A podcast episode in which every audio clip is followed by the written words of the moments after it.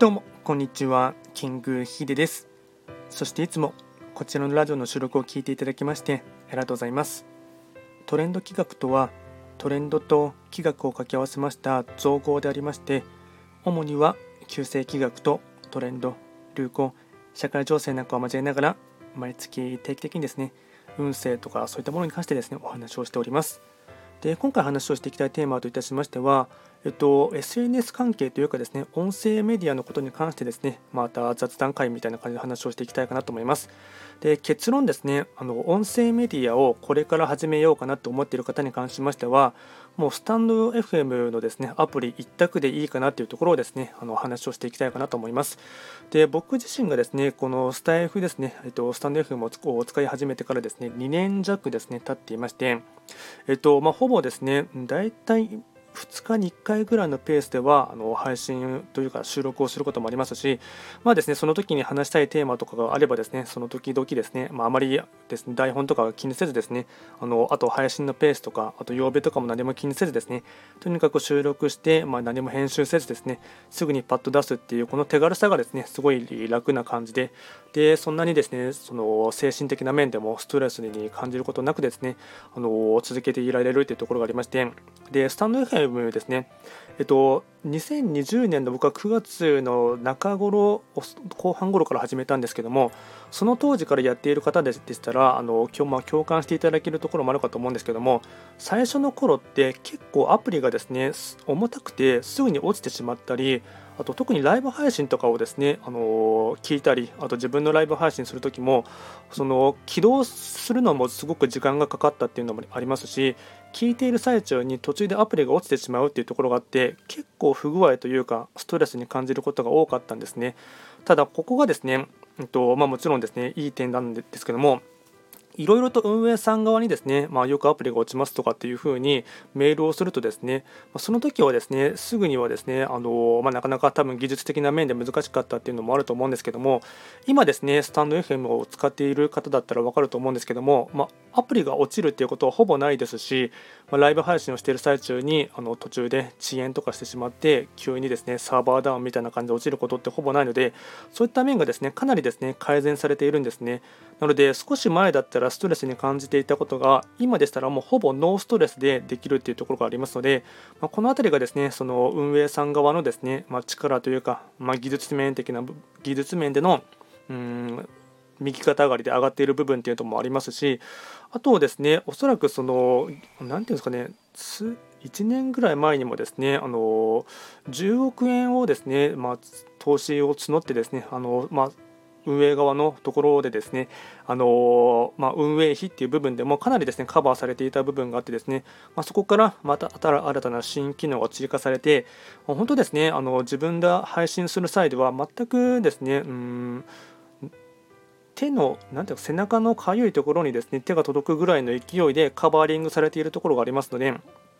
あとはですね配信する側が自分の努力次第でいくらでもですねマネタイズするやり方っていうこともですね含めてできるかと思いますので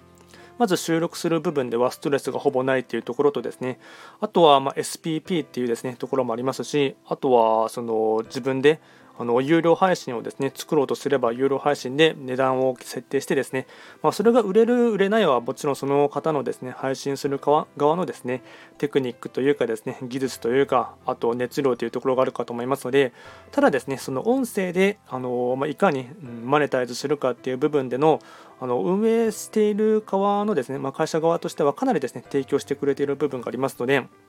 まあ、本当ですね、あとはやるかやらないか、あとどれだけですね、うん、自分自身が改善して、努力して、であとその、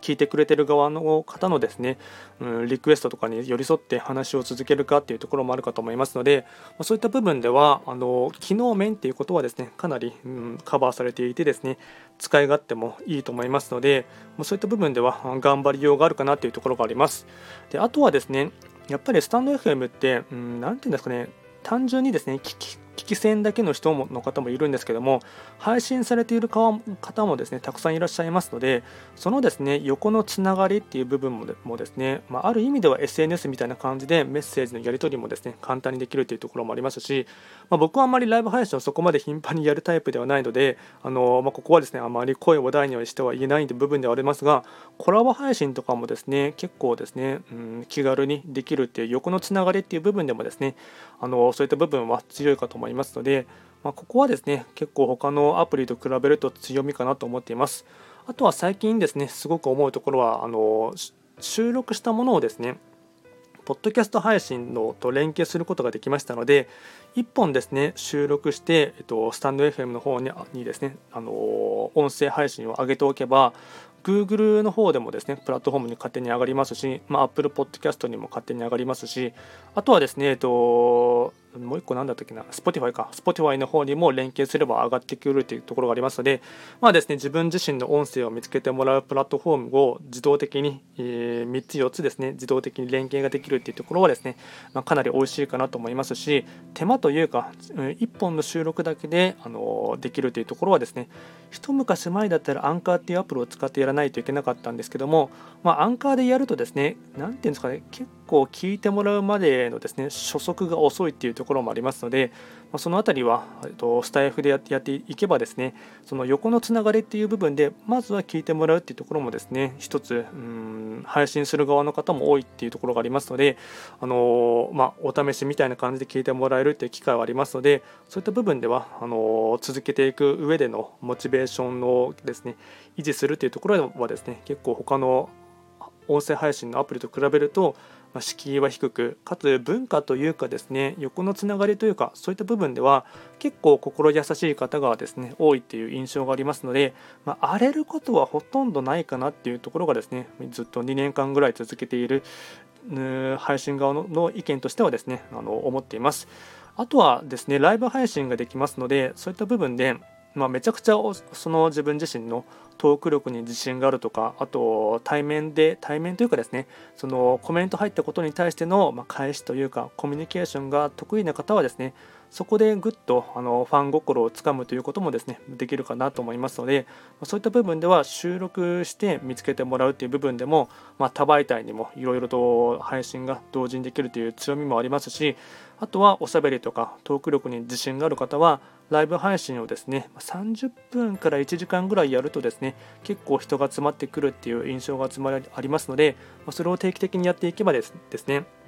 そこでその濃密なというかですね心の深いですねファンファンというかうん話し合いというかコミュニケーションがですね双方にできるかなと思いますので、まあ、そういった部分でもですね収録面でもいいですしライブ配信という強みもありますしあとはですね、まあ、努力次第ではいくらでも有料配信を作ることもできますし、あの SPP っていうですね、そういったま申請すれば、もちろんこれはですね、えっと、審査が通らないと何とも言えないところではありますが、まあ、いくらでも努力すればですね、あの自分自身に返ってくる、見返りとして返ってくる部分がありますので、まあ、そういった部分ではですね、あのまあ、 Voicy とかでしたら、あのまずそこであの収録を上げること自体もですね審査制で難しいという敷居の高さというのもありますしあとはですね、えっと、他の音声アプリとかいろいろあるかと思いますが僕が以前使った Radiotalk とかはですね、えっと、最大10分までしか収録ができないという部分がありますのでもっとですね、えっと、長い収録をしようと思うとですね、まあ、若干難しいというところがありますのでそういったいろんなところのですねうんいい部分をですねうまく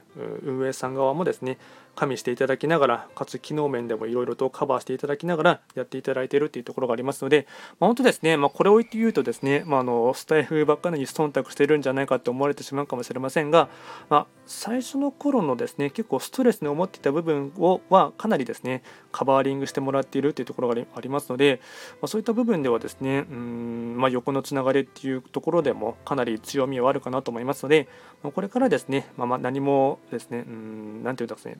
初めて始めてみる方の音声配信としては、ま、かなりですね、うん、一興というか、まあ、僕は個人的には最強ではないかなと思っていますので、まあ、これからもですねもっとどんどんと配信する方も増えていってでかつどんどんと横のつながりも増えていけばですねあのお互いにとってもですねウィンウィンな関係かなと思いますので今回はですね、まあ、あまり、まあ、フリートークで話してしまいましたので話がですね行ったりですねあとどちらかという感じもあるかと思いますがあの個人的にはスタンド FM 一択で頑張っていくっていうのいうのはですね、まあ、長い目線で考えてみてもありかなと思っています。今回は簡単にですね、えっとこれから始める音声配信メディアとしては、スタンド FM 一択が最強かなと思うところをですね、つらつらと話をしてみました。今回も最後まで聞いていただきまして、ありがとうございました。